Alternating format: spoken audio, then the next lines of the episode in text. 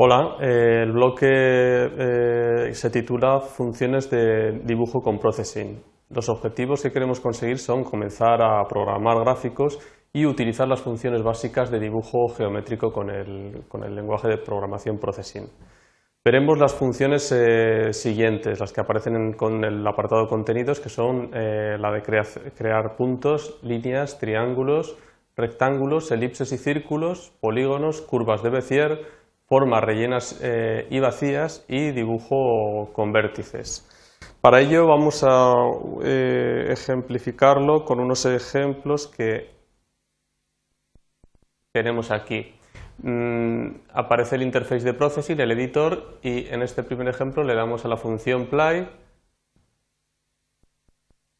y ahora se activa la, la pantalla, el display de lo que hemos programado. Empezamos. La primera función site eh, se refiere al, al, cuadro, a la cuadrícula, al display, a la, ventana, a la ventana de salida. Los dos parámetros son el primero el ancho de la ventana y el segundo, 400, el, el alto de la ventana. La función para crear puntos es eh, point con dos parámetros eh, que son las coordenadas en horizontal y vertical del punto la función para, eh, y creamos este puntito que está aquí, en la, coordenada 2020. La función línea, que es esta de aquí, eh, se pone línea y hay cuatro parámetros. Los dos primeros parámetros son eh, las coordenadas de un punto y, y, el tercero y cuarto son las coordenadas del otro punto, en horizontal y vertical. La función de triángulo, que es para construir este triángulo, tiene seis parámetros eh, y van de dos en dos eh, definiendo los puntos. Estos dos definen un punto, el tercero y cuarto definen otro punto y, los dos últimos el tercer punto de este triángulo. La función quad nos define polígonos que pueden ser irregulares, como en este caso que tenemos en, la pantalla, y eh, son ocho, parámetros que van también de dos en dos definiendo los puntos de cada vértice de ese polígono.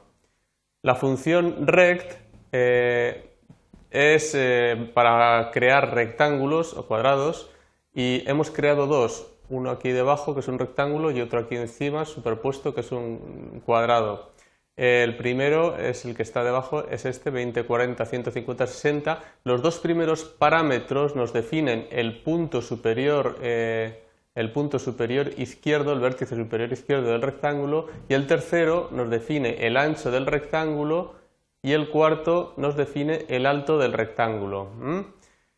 En el siguiente rectángulo hemos puesto los dos primeros parámetros que serían el punto superior izquierdo y el ancho y el alto que son lo mismo, por, ello nos aparece un cuadrado.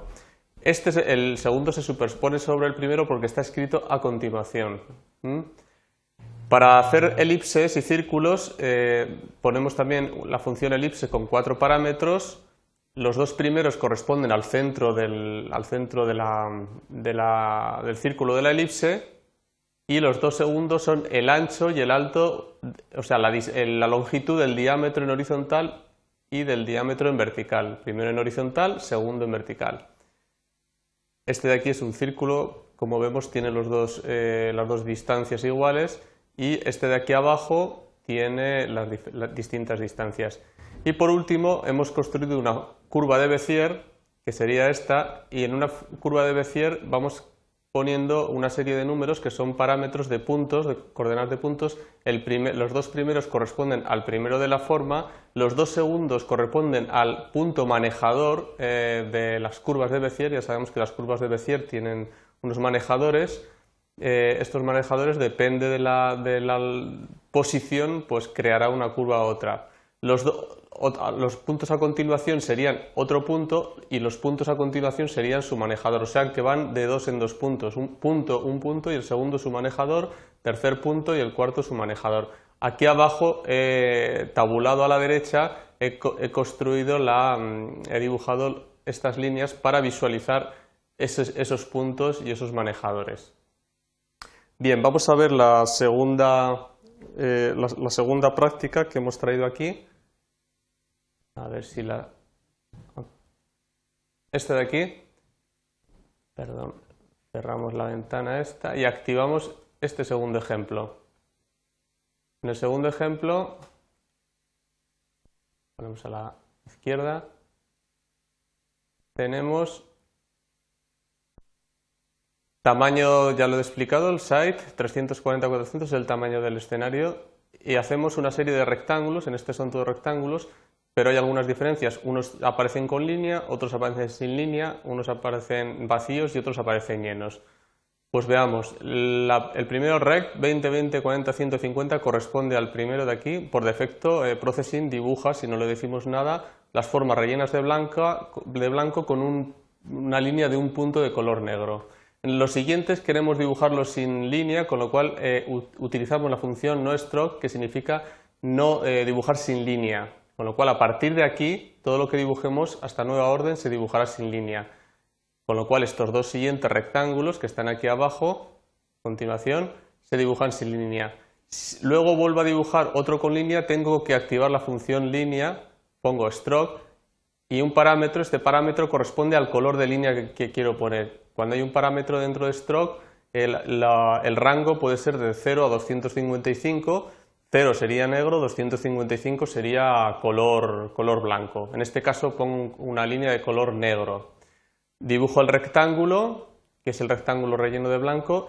La siguiente orden es no fill, que significa eh, forma sin rellenar, con lo cual a partir de aquí todo lo que dibujemos será sin rellenar y hago los dos rectángulos que están a continuación, que tienen línea negra pero no tienen relleno. Bien, cerramos este ejemplo. Pasamos al siguiente. Este de aquí, activamos. Aquí vamos a dibujar eh, formas mediante vértices. Aquí lo tenemos. Bien, hemos hecho dos formas con vértices.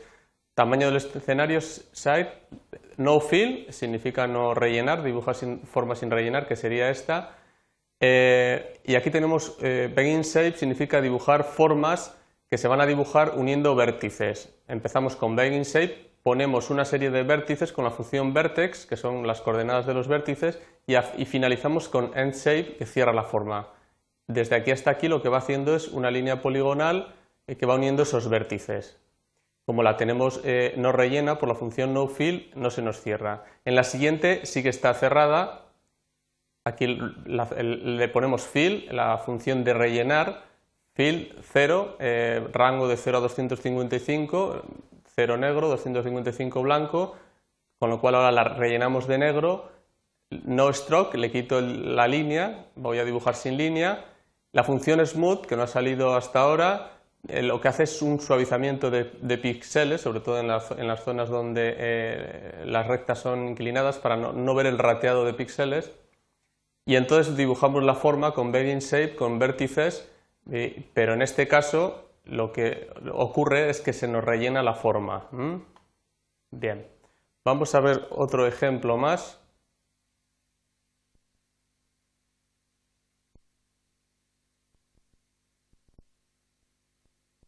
Aquí.